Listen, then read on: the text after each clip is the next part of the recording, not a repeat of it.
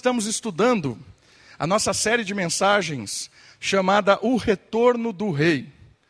O Retorno do Rei. Nós estamos vendo textos que falam a respeito da volta de Cristo.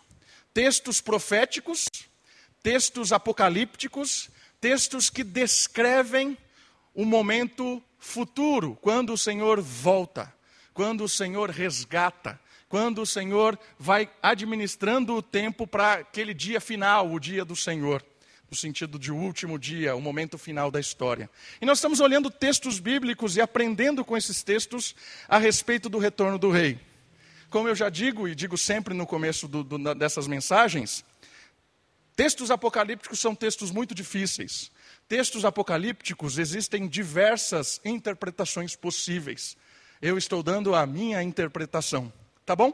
Você pode entrar no YouTube e olhar outros pastores muito bons também, com outras interpretações. Porque tem um pastor muito famoso chamado Luiz Saião, ele é doutor em teologia, ele fala assim: a minha escatologia, ou seja, o meu pensamento a respeito das últimas coisas, eu escrevo a lápis, porque toda vez eu consigo apagar e reescrever. Porque você vai estudando e vai descobrindo coisas às vezes profundas que você nunca tinha notado.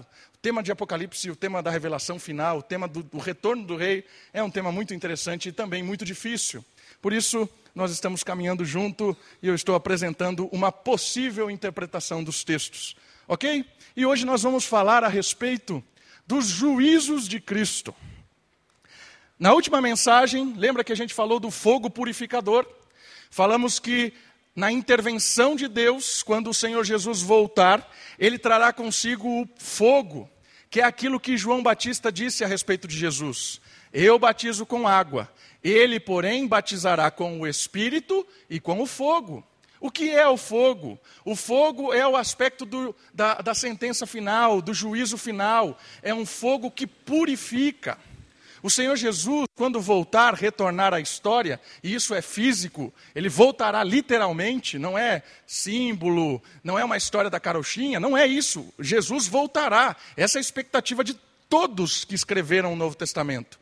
Quando ele voltar, esse fogo que ele traz é um fogo que purifica, que limpa a maldade, que tira a injustiça e que reconhece a glória de Deus em todas as ações dos seres humanos. E hoje nós vamos trabalhar com essa questão. Vamos falar do juízo de Deus. Mas você percebeu que está no plural? Os juízos de Cristo. E você vai entender por que está no plural no desenvolvimento hoje da nossa mensagem. A primeira questão importante para falar dos juízos de Deus é que o juízo de Deus está sobre todos. Ninguém escapará do juízo de Deus todo mundo prestará contas ao Senhor. Isso é um fato bíblico indiscutível. Isso aqui não tem dupla interpretação. Todo, todo teólogo entende isso. Quando o Senhor Jesus voltar, ele voltará como juiz. Ponto pacífico. Sobre todos, sobre vivos e mortos. Olha só, esta é a certeza de toda a escatologia bíblica. O que é escatologia? Estudo das últimas coisas. Esta é a certeza de todo o estudo das últimas coisas que a Bíblia fala. O Senhor trará juízo sobre toda criatura que foi dotada de responsabilidade. Acabamos de falar sobre a liberdade, sobre o livre-arbítrio humano. Todo ser moralmente instituído é um ser moralmente responsável. Quando Adão e Eva foram criados à imagem e semelhança de Deus, eles foram dotados de responsabilidade. Se eles acertam, são recompensados. Se eles erram, são punidos. Isso é justiça. E Deus descreve que todo o ser humano, toda a criação humana racional está debaixo da responsabilidade. Por isso todo mundo prestará contas diante de Deus. Crentes e incrédulos prestarão contas diante de Deus como vivenciaram nessa história, como é, gastaram a, a, a sua vida, como ele agiu com a sua responsabilidade, como ele agiu com a sua moral. Todo mundo prestará conta, ninguém escapará do juízo de Deus. Mas esta verdade precisa ser entendida a partir da obra redentora de Cristo. Aqui é o ponto-chave que vai fazer uma diferença importante. A obra redentora de Cristo, que já recebeu sobre si a condenação da ira de Deus. O que isso quer dizer? Irmãos, abra comigo, por favor, no texto bíblico que está projetado lá. Evangelho de João, capítulo 5. Olha só o que o Senhor Jesus tem para dizer a respeito desse juízo que ele mesmo sofreu. Evangelho de João, capítulo 5, versículo 25. Esse texto é chave, queridos, para entendermos a diferença do julgamento de Deus, do juízo dos dois tribunais de Cristo. Capítulo 5, versículo 25. Em verdade, em verdade vos digo, que virá a hora, e já chegou, em que os mortos ouvirão a voz do Filho de Deus, e os que ouvirem viverão. Versículo 24 também é importante. Em verdade, em verdade vos digo, que quem ouve a minha palavra e crê naquele que me enviou, tem a vida eterna. E não vai a julgamento. Opa! Não entra em juízo, mas já passou da morte para a vida. Espera aí. Você está dizendo até agora que todo mundo vai passar por um julgamento de Deus. Fato. Todo mundo vai ser julgado. Verdade. Mas aqui está dizendo uma outra coisa. Está dizendo o seguinte: quem ouve a minha palavra e que, crê naquele que me enviou, o Senhor Jesus falando isso. Quem ouve a minha palavra e crê naquele que me enviou, tem a vida eterna. E não vai a julgamento, não entra em juízo, porque passou da morte para a vida. O que é que o Senhor Jesus está ensinando aqui? O Senhor Jesus está ensinando que existe um meio que ele mesmo providenciou para resgatar pessoas, para não passarem pelo juízo de Deus. E qual é esse meio? É que alguém paga. Alguém morre. Alguém é julgado. O Senhor Jesus, quando morre na cruz, ele paga a pena de morte, minha e sua. Na verdade, ele paga a pena de morte de todo aquele que crê. Então, o Senhor Jesus me substituiu da minha sentença.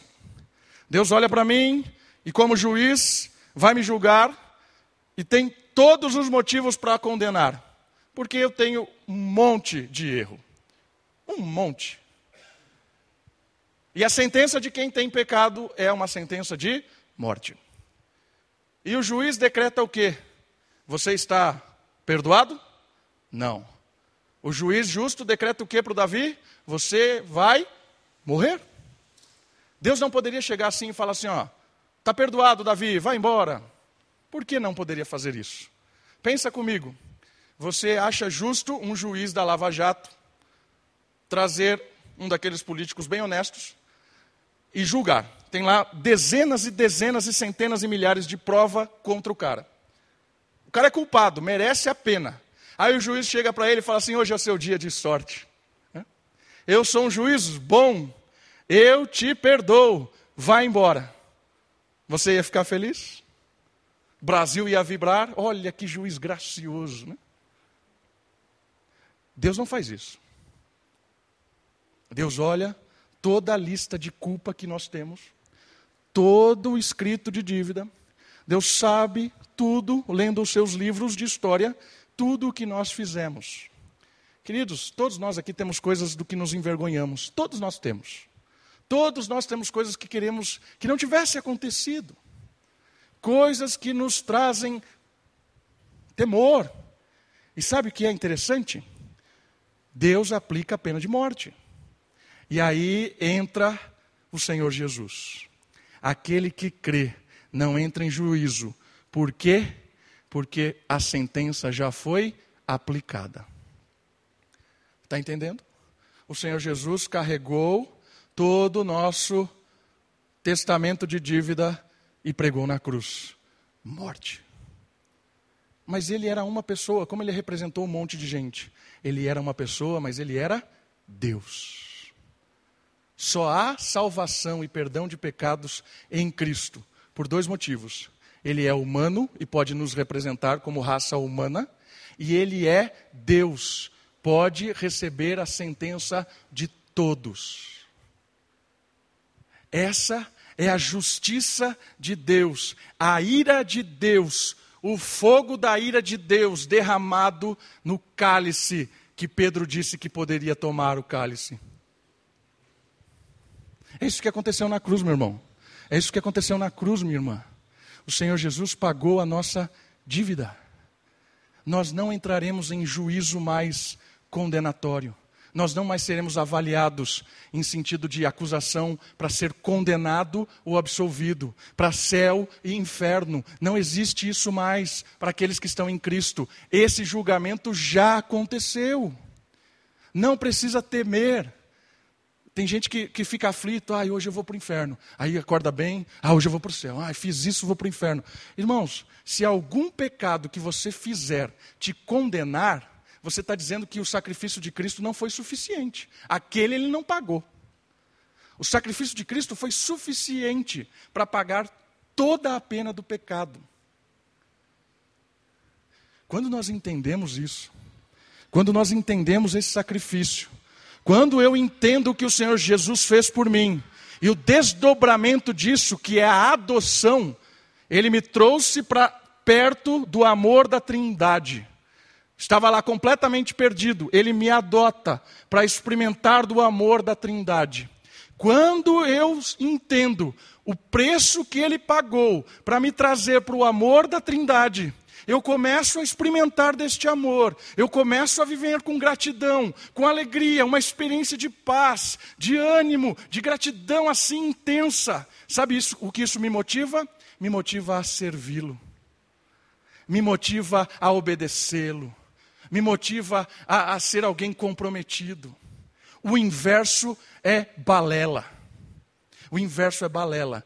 Porque se a gente coloca a obediência antes do amor, nós viramos como o filho pródigo que fica em casa. Se gabava de ser um filho obediente, diferente daquele que foi embora e perdeu tudo. O filho pródigo, ele se gabava porque era um cara obediente, mas o pai disse para ele assim: Você nunca experimentou de tudo aqui, porque tudo que eu tenho é seu. Está entendendo? Quem não ama a Deus não consegue obedecer como gratidão. Não consegue viver uma vida fugindo da injustiça por amor. Não inverta. E o outro filho também é um exemplo muito grande de idolatria, porque era um filho que adorava as coisas do pai. Ele pediu a herança para ir gastar tudo. Ele preferiu as coisas que o pai tinha do que o próprio pai e desperdiçou toda a sua vida, até o momento em que ele caiu na lama e ele viu que ele era nada sem o Pai. Amor gera obediência, o contrário, idolatria. Amor gera pessoas que são gratas pelas coisas que têm e usa as coisas que têm para a glória de Deus. O contrário é idolatria. Aqueles que creram na promessa salvífica de Jesus, aqueles que experimentaram do perdão porque alguém pagou a dívida, esses não entram em julgamento, mas já passaram da morte para a vida. Fantástico. Aí você pergunta, mas que tipo de juízo então acontecerá para os crentes? Se não há um juízo de salvação, vida eterna ou morte eterna, qual é o juízo dos crentes? Então eu queria apresentar para os irmãos o primeiro tribunal que a Bíblia nos apresenta, que a Bíblia chama de o tribunal de Cristo. E a palavra tribunal aqui é bema, bema em grego. E bema é uma palavra muito conhecida em grego. Por quê? Porque existe o bema lá na Grécia, que é um tribunal gigantesco. Um tribunal onde as pessoas eram julgadas na, no Oriente Médio Antigo e também na Grécia. Bema era essa ideia de julgamento. E olha que interessante, o tribunal de Cristo vai ser apresentado em dois textos. Esse tribunal tem a ver com Cristo. É um fogo que lapida, que purifica, que forma. Então nós vamos olhar os dois textos. O primeiro é o texto de 2 Coríntios. Por gentileza, vamos para ele. 2 Coríntios, capítulo 5, versículo 10. Vamos falar do tribunal de Cristo, o Bema.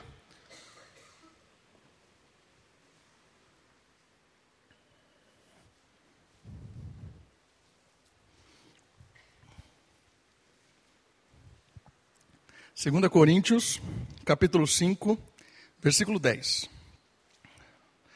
Pois é necessário que todos, todos, sejamos, e Paulo está se incluindo aí, sejamos, primeira pessoa do plural, apresentados diante do tribunal de Cristo, para que cada um receba retribuição pelo que fez por meio do corpo, de acordo com o que praticou, seja o bem ou seja o mal. Olha que interessante. Existe um julgamento aqui ligado para os crentes, onde nós apresentaremos as nossas obras de justiça ou de iniquidade. É aquilo que Apocalipse fala, que as obras dos justos o acompanham, estão com ele. Tem um, em determinado momento, nós vamos ser julgados pelas nossas obras. Não confunda. As obras que nós seremos julgados não é para salvação nem para condenação, porque as obras que servem para salvação e condenação já foram realizadas por Cristo. Nós somos salvos e libertos dessa, desse juízo pela obra de Cristo. Esse tribunal tem a ver com a nossa história cristã, tem a ver com o que nós estamos experimentando hoje, tem a ver como é que nós estamos vivendo. Olha o versículo diz assim: "O que você fez, a retribuição pelo que você fez, pelo que nós fizemos por meio do corpo". Corpo aqui é o corpo vivo, nós, com a nossa vida. O que é que nós fizemos com a nossa vida? Esse é o julgamento.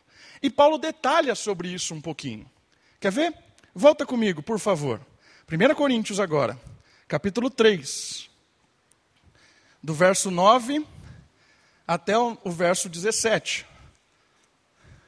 1 Coríntios, capítulo 3, do verso 9 até o verso, o verso 17. Olha só o que diz a palavra de Deus. Porque somos cooperadores de Deus. Olha que interessante isso. Cooperadores de Deus. E dele sois lavoura e edifício Segundo a graça de Deus que me foi dada, lancei o alicerce como sábio construtor, e outro constrói sobre ele. Mas cada um veja como constrói, porque ninguém pode lançar outro alicerce, além do que já está posto, o qual é Jesus. Jesus é a base para nós construirmos, servirmos. Aquele que não tem uma experiência com Cristo ainda tem uma pena a ser paga. Por isso ele está falando aqui, nós não temos mais essa pena, o, a, a, o alicerce já está lá estabelecido para construirmos as nossas obras de gratidão e de amor. E se o que alguém constrói sobre esse alicerce é ouro, prata, pedra preciosa, madeira, feno ou palha, a obra de cada um se manifestará. Lembra do texto da, do fogo? As obras serão atingidas, descobertas, segundo a Pedro. É isso que está dizendo. Serão é, a obra de cada um se manifestará. Versículo 13. Pois aquele dia a demonstrará porque será revelada pelo fogo, e o fogo testará a obra de cada um. Se a obra que alguém construiu permanecer, este receberá recompensa. Se a obra de alguém se queimar, este sofrerá prejuízo, mas será salvo, como alguém que passa pelo fogo. Certo? Não está em questão salvação aqui. Não sabeis que sois santuário de Deus e que o Espírito de Deus habita em vós? Se alguém destruir o santuário de Deus, este o destruirá, pois o santuário de Deus, que sois vós, é sagrado. O que ele está nos ensinando a respeito desse juízo de obras que nós podemos produzir pelo Espírito? Um fato importante é que é o Espírito que gera em nós a obra. Porque o fruto do Espírito é o amor. O fruto do Espírito é o amor. E a gente já falou do amor aqui. E o amor se expressa em vários: longanimidade, benignidade, bondade, domínio próprio. O fruto do Espírito é o amor. E as, as gominhas aí do amor. E o texto está dizendo que o Espírito nos motiva, o Espírito nos impulsiona, o amor de Deus nos impulsiona. E isso faz com que a gente realize coisas dentro da igreja, dentro do reino, para a glória de Deus. Realize as coisas por amor a Deus. É isso que ele está nos desafiando a pensar. E aí ele chama a nossa atenção. Os crentes são chamados para uma vida de dedicação ao reino, certos que um dia terão de prestar contas diante do Senhor por tudo que fizeram de bom ou mal. Nós vamos prestar contas das oportunidades que Deus nos dá, dos dons e talentos, das habilidades que Deus nos dá. Nós vamos prestar conta de como nós estamos investindo o nosso tempo, o como nós estamos servindo o reino ou servindo a nós mesmos. E nesse dia não tem enganação, porque Deus joga a luz no coração das pessoas. Está entendendo? A gente tem um senso de gratidão imenso. E a partir dessa gratidão é um impulso de responsabilidade também imensa. Como Adão tinha a, o privilégio de habitar a terra do prazer, ele tinha uma responsabilidade imensa de cuidar da terra e ser obediente. Está entendendo a ideia do negócio aqui? Está entendendo a história do juízo aqui?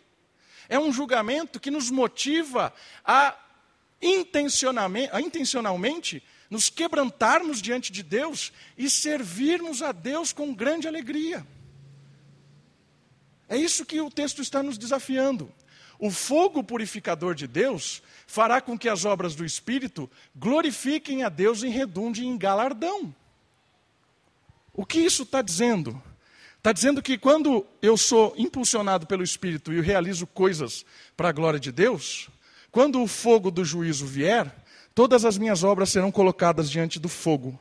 E aquilo que eu servir e fiz simplesmente para receber os aplausos de qualquer coisa que seja, de qualquer pessoa que seja, a minha recompensa já foi dada. Palmas para mim. Mas se aquilo que eu fiz, eu fiz por amor a Deus, eu fiz porque queria que o reino se expandisse, eu fiz porque amava a Deus e amava as pessoas, eu fiz porque queria que as pessoas fossem impactadas pelo amor de Deus, essa obra permanece, porque essa obra, quando ela foi feita, ela já glorificou a Deus, e no final, Deus ainda nos premia. Que fantástico! É o próprio Espírito que age, é o próprio Espírito que nos impulsiona, e no final ainda ele, ele nos presenteia. Muito bom! Graças a, ao Espírito, graças à sua disponibilidade, graças à sua interação. Percebeu a responsabilidade?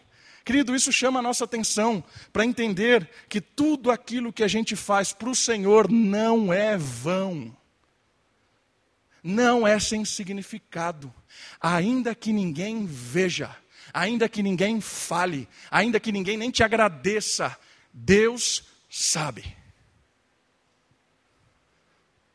Quando você serve a Deus, para a glória dEle, Deus sabe e o diabo também sabe. Já basta. O reino das trevas se incomodam, o reino da luz se expande, graças a Deus. Por isso, por isso, meu irmão, minha irmã, as obras que nós realizamos, impulsionadas por Espírito, não se restringem à igreja. O reino de Deus é muito maior do que a igreja. Por isso, você serve aqui na comunidade, pode servir em várias áreas da comunidade. Para a glória de Deus, galardão, graças a Deus. Você pode servir no mundo, porque o Jesus disse assim: Não quero tirá-los do mundo. Não é essa a finalidade. A finalidade é livrá-los do mal. Todos nós aqui passamos muito mais tempo no mundo do que aqui na comunidade. A pergunta é: como é que nós estamos aproveitando essas horas para expandir o reino de Deus por amor? Ah, mas pastor, eu ainda sou muito novo, muito pequeno. Não tem essa.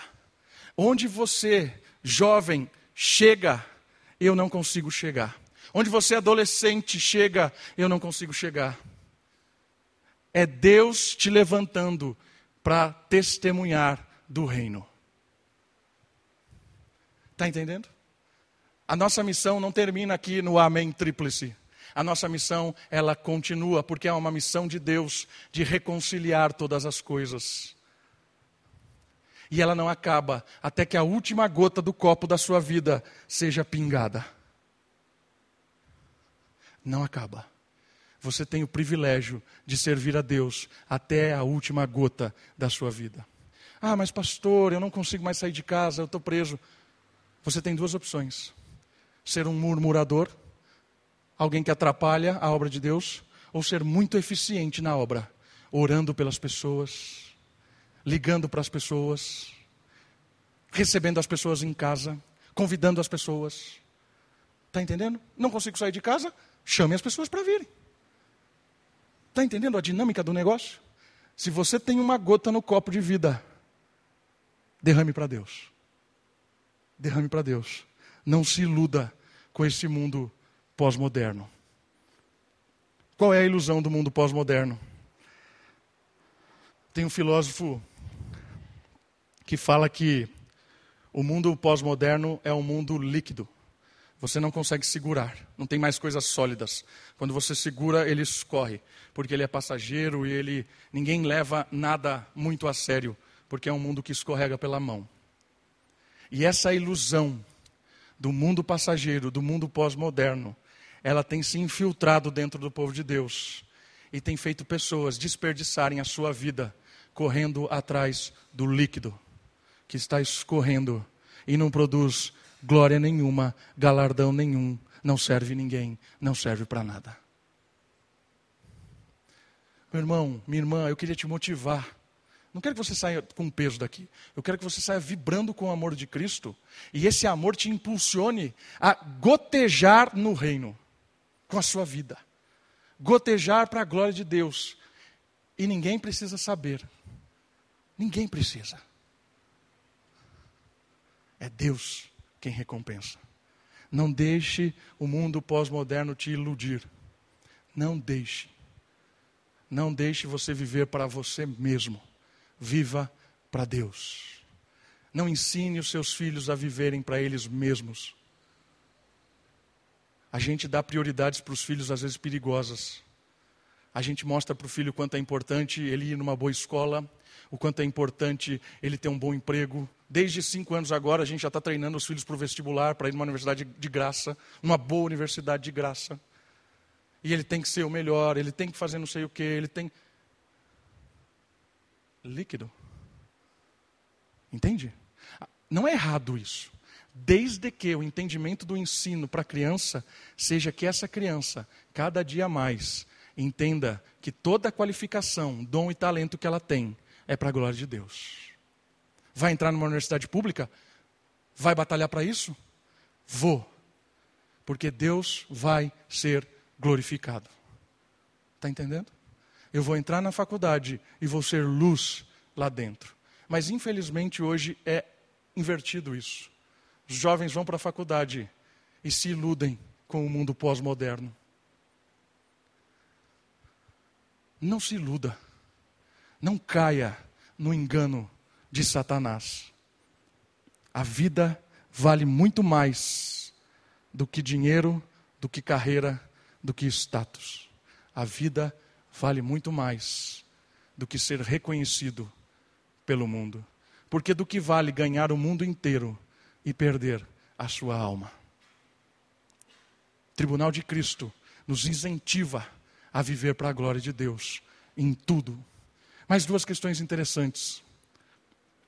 Todos os crentes são morada do Espírito e juntos fazem a igreja de Deus em ação. Devemos estar atentos como membros integrados e cooperadores da igreja no reino, para que não sejamos censurados pelo dono. Tem duas coisas muito importantes no texto falando a respeito do ministério envolvendo a igreja. A primeira delas está no 11. Na verdade, a primeira delas está no 9 porque somos cooperadores de Deus. Nós somos cooperadores de Deus. E a outra questão importante está no 16. Não sabeis que sois santuários de Deus e que o Espírito, o seu Espírito, habita em vós? Olha só, ele não está falando da habitação individual do Espírito, ele está falando da unidade do Espírito que forma a igreja. Se alguém destrói o santuário de Deus, aqui ele está falando da igreja, este o destruirá pois o santuário de Deus, que sois vós, é sagrado. O que ele está falando aqui? Ele está falando que nós precisamos entender que nós também temos compromisso com a comunidade cristã. nós precisamos estar agindo na comunidade cristã, servindo a Deus na comunidade, trabalhando como irmãos em Cristo. E cada um com a sua idade, com a sua disposição, com o seu tempo, com a sua experiência, com o seu talento, servindo na comunidade para a glória de Deus. Isso é a unidade do povo. O povo de Deus, quando serve juntos, glorifica a Deus. Aí o Senhor Jesus chama atenção. Mas cuidado, Paulo está falando aqui, na verdade, né? Se alguém destruir o santuário de Deus, este, ou seja, Deus o destruirá. Tem uma chamada de atenção.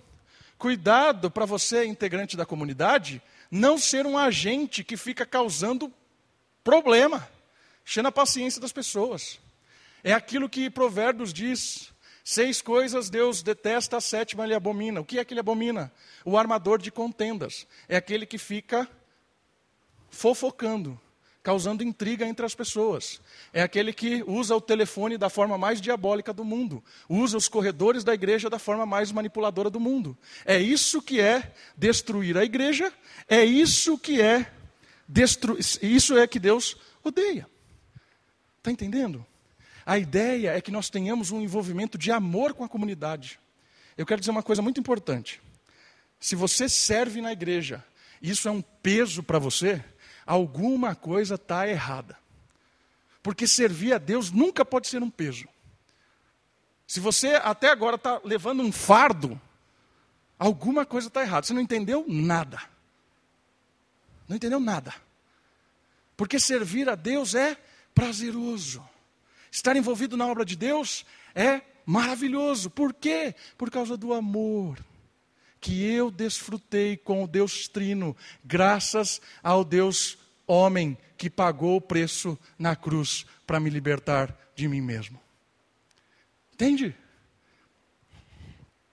Graças a Deus, porque isso nos desafia. E eu quero terminar falando do outro tribunal, que se chama Trono Branco. Abra sua Bíblia, por favor, em Apocalipse capítulo 20. Nesse tribunal não tem crente.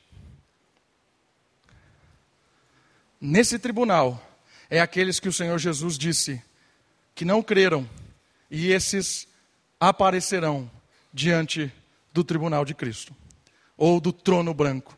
Apocalipse capítulo 20, versículo 11. Olha só.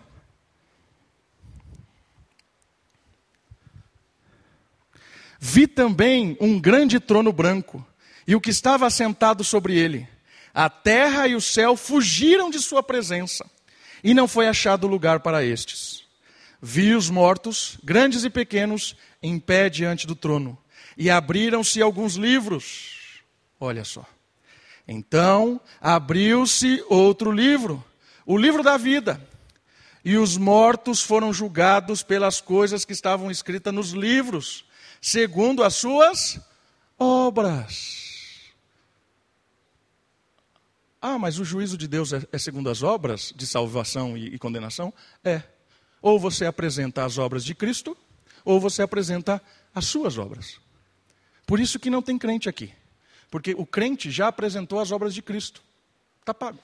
Aqui só tem pessoas que não creram. E eles apresentam os livros das suas obras. O mar entregou os mortos e que nele havia. E a morte e o além entregaram também os mortos que nelas havia. Aqui é a questão da ressurreição. Os mortos foram ressurretos. Todos aqueles que eram descrentes estavam mortos, passam pela ressurreição, vivem de novo. E eles foram julgados. Foram julgados, cada um segundo a sua obra. A morte e o inferno foram jogados no lago de fogo, ou seja, todos depois do juízo foram sentenciados a pagar a sua dívida de morte. Esta é a segunda morte. Morreu a primeira, foi ressurreto, julgamento, segunda morte, a morte eterna, no lago de fogo. Quem é que foi julgado desta maneira? Todo aquele que não se achou inscrito no livro da vida foi jogado no lago de fogo. Quem está no livro da vida? Aqueles que receberam a vida eterna. não entram em juízo, pois saíram da morte e têm a vida eterna. Esses estão no livro da vida, os que creram pela graça de Deus. Não são julgados. As obras que foram julgadas foram de Cristo e ele foi condenado no nosso lugar. Agora, todo aquele que despreza a Cristo, todo aquele que desdenha de Cristo, todo aquele que não está nem aí para aquilo que Deus está falando, vai ser julgado e vai apresentar as suas obras para ser sentenciado. E as obras nas mãos de alguém que não tem o Espírito, como o próprio Romanos diz, aqueles que estão na carne não podem agradar a Deus. E a sentença final é pagar a sua própria condenação. Esse é o segundo tribunal. Para terminar, quero ler os dois tópicos aqui. Os, os, descrentes são ressurretos e prestarão contas de suas obras e serão julgados por elas. O livro da vida é aquele que está ligado com a obra de Cristo. Só estão neles o que foram lavados pelo sangue do Cordeiro. Graças a Deus, meu irmão. Graças a Deus. Temor não há para aqueles que estão em Cristo. Passamos da morte para a vida. Mas há responsabilidade. E responsabilidade de amor, de alegria, de gratidão, de prazer. Porque servir a esse Deus é bom demais. Se você ainda não experimentou, talvez você precise amar um pouquinho mais a Deus, se entregar mais a Ele, quebrar o seu coração e você vai experimentar a maravilha que é ser instrumento na igreja e no reino de Deus. Vamos orar? Abaixe sua cabeça, feche seus olhos. Louve ao Senhor e ore por você, pela sua família. Ore para que o Senhor cuide e abençoe grandiosamente.